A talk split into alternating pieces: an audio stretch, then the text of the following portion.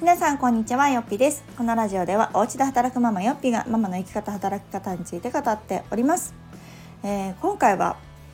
発信と投資は早い方がいいについてお話をしたいと思います。なんかこのタイトル花丸大吉さんの漫才みたいですよね。なんかこう部長とスカートの長さは短い方がいいみたいなありましたよね。なんかそんな感じでちょっとかけてみましたが、えー、今日お話しするのは発信とね投資は早い方がいいというお話でございます、えー、まず皆さん発信ってされてますでしょうか？なんか結構私は発信によって人生が変わったという、あのー、経験があるので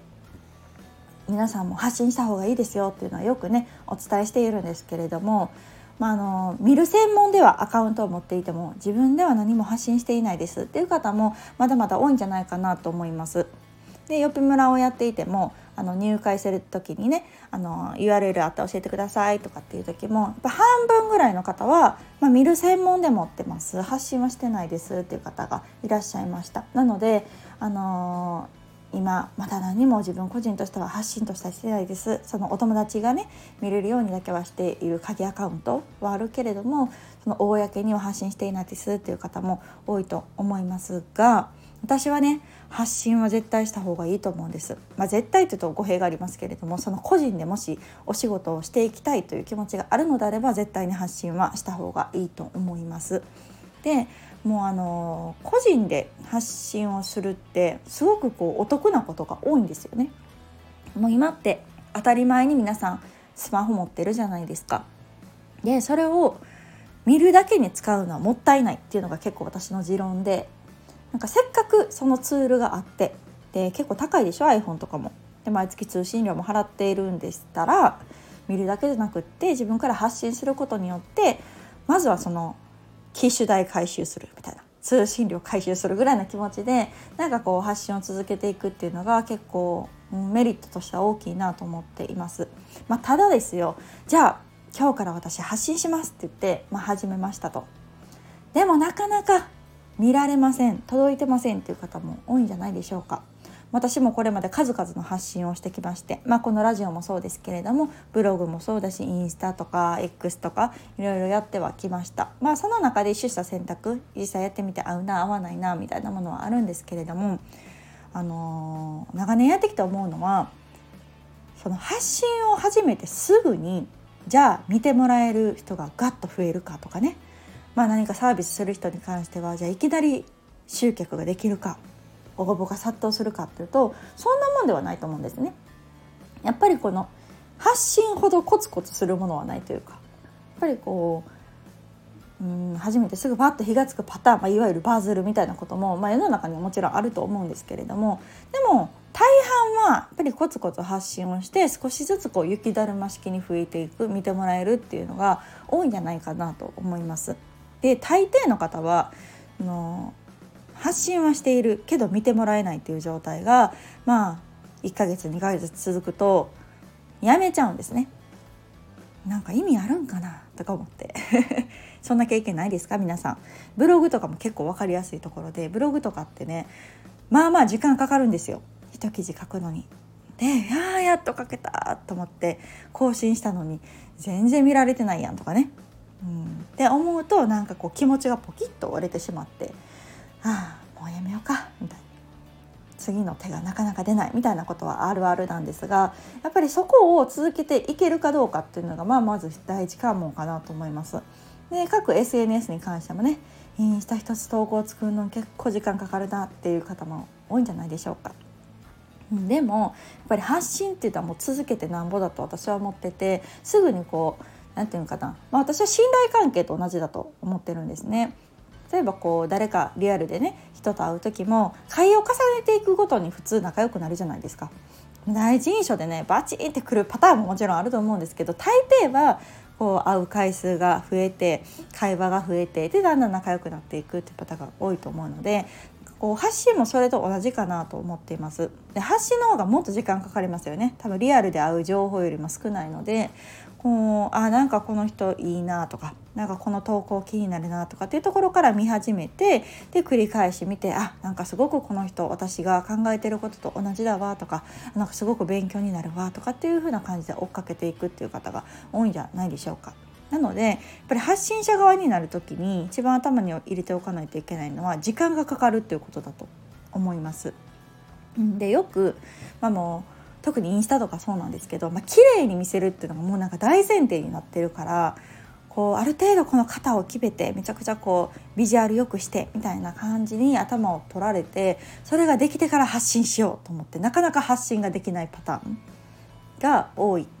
でかつそのと一つの投稿を作るのにすごく時間がかかってしまうっていうパターンが多いと思うんですけれども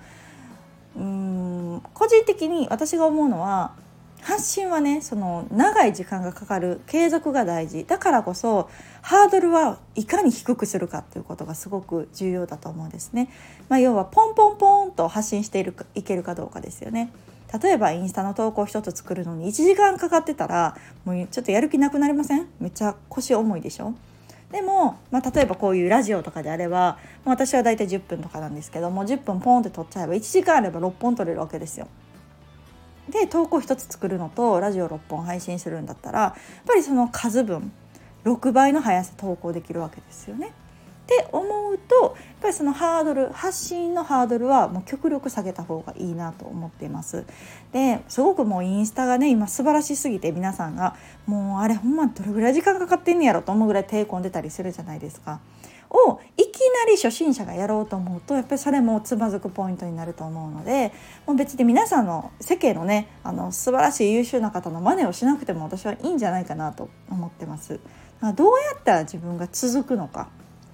継続してコンスタントにアップしていけるのか発信していけるのかっていうのが一番の肝だと思うのでなんかそこに視点を変えてみるっていうのもいいんじゃないかなと思っています。ぱ所詮1時間かけて作った投稿も見られたら1分も見てないと思いますよ30秒ぐらいピッピッピッピッって見て何やったらもう5秒ぐらいでさーっていかれるパターンも あると思うので、まあ、もちろんねそこに可能性っていうのは大きいと思うんですけど全く今までやったことないインスタ投稿もしたことないしデザインとかもあんまりやったことないっていう方に関してはいきなりねそのトップレベルに持っていかなくってもいいかなというのが結構思うところであります。なので発信は早い方がいいっていうのはやっぱりその投資と一緒でねやっぱ早く始めておくっていうのがやっぱり私はすごくいいと思うしその完璧な状態で出さなくてもいいと思うんですよね。全然その未熟な状態を人は見たかったりもするのでなんかそういうまだまだ完璧ではないところからでも早くスタートをしておくとこの投稿っていうのはどんどん溜まっていきますし存在を知ってもらえる期間っていうのが長くなるのでこれが落ち着いたら発信をしようとかね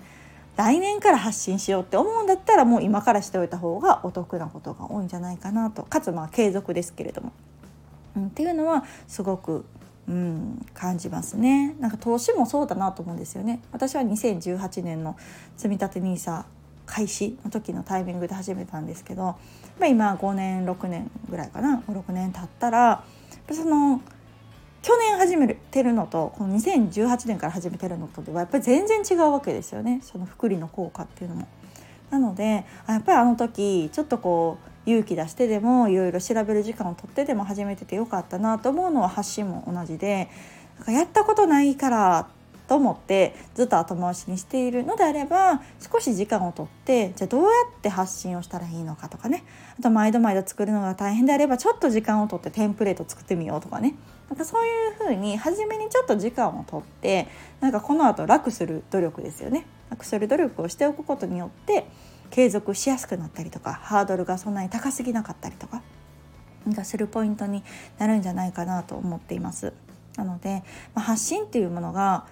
こう大げさでなく私は人生を変えてくれたと思ってるしこんなスマホとかねパソコン一つで家からパッパッパって売ってるだけで本当に全国何だったら世界の人たちも見れるわけですよ。なんかそんな便利なツールはないというかなんかこうやらないってもったいないなと思うのでなんか今までは見る専門でしたっていう方もじゃあ私は何が発信ができるんだろうとかね私が皆さんになんか届けられるものって何なんだろうっていうのを考えて発信をしていくことによってもしかしたら今までの常識が変わるかもしれないしなんかこう人に喜んでもらえるとかあとつながれる仲間が増えるとかでもっともっと言ったらもしかしたらそれで仕事になる働き方が変わるかもとかね時間が今までは固定で、ね、毎日7時間8時間仕事に当たり前に使ってたけどそれが変わるとかなんか本当に今までになかった常識とか固定観念というのが発信によって変わったっていう方が本当にたくさんいると思います。要はインフルエンサーとかもそうですよね。YouTuber さんとかもそうですけれどもやっぱりこの届けるものを見ていただいてそれにあの価値を感じていただいてっていうのはあの自分でも多分想像ができないやってみないとわからないっていうところだと思うのでなんかね言ってもただでできるじゃないですか。SNS とかでも。なのでなんかやってみる方がなんかお得かなと思うし今はねそういう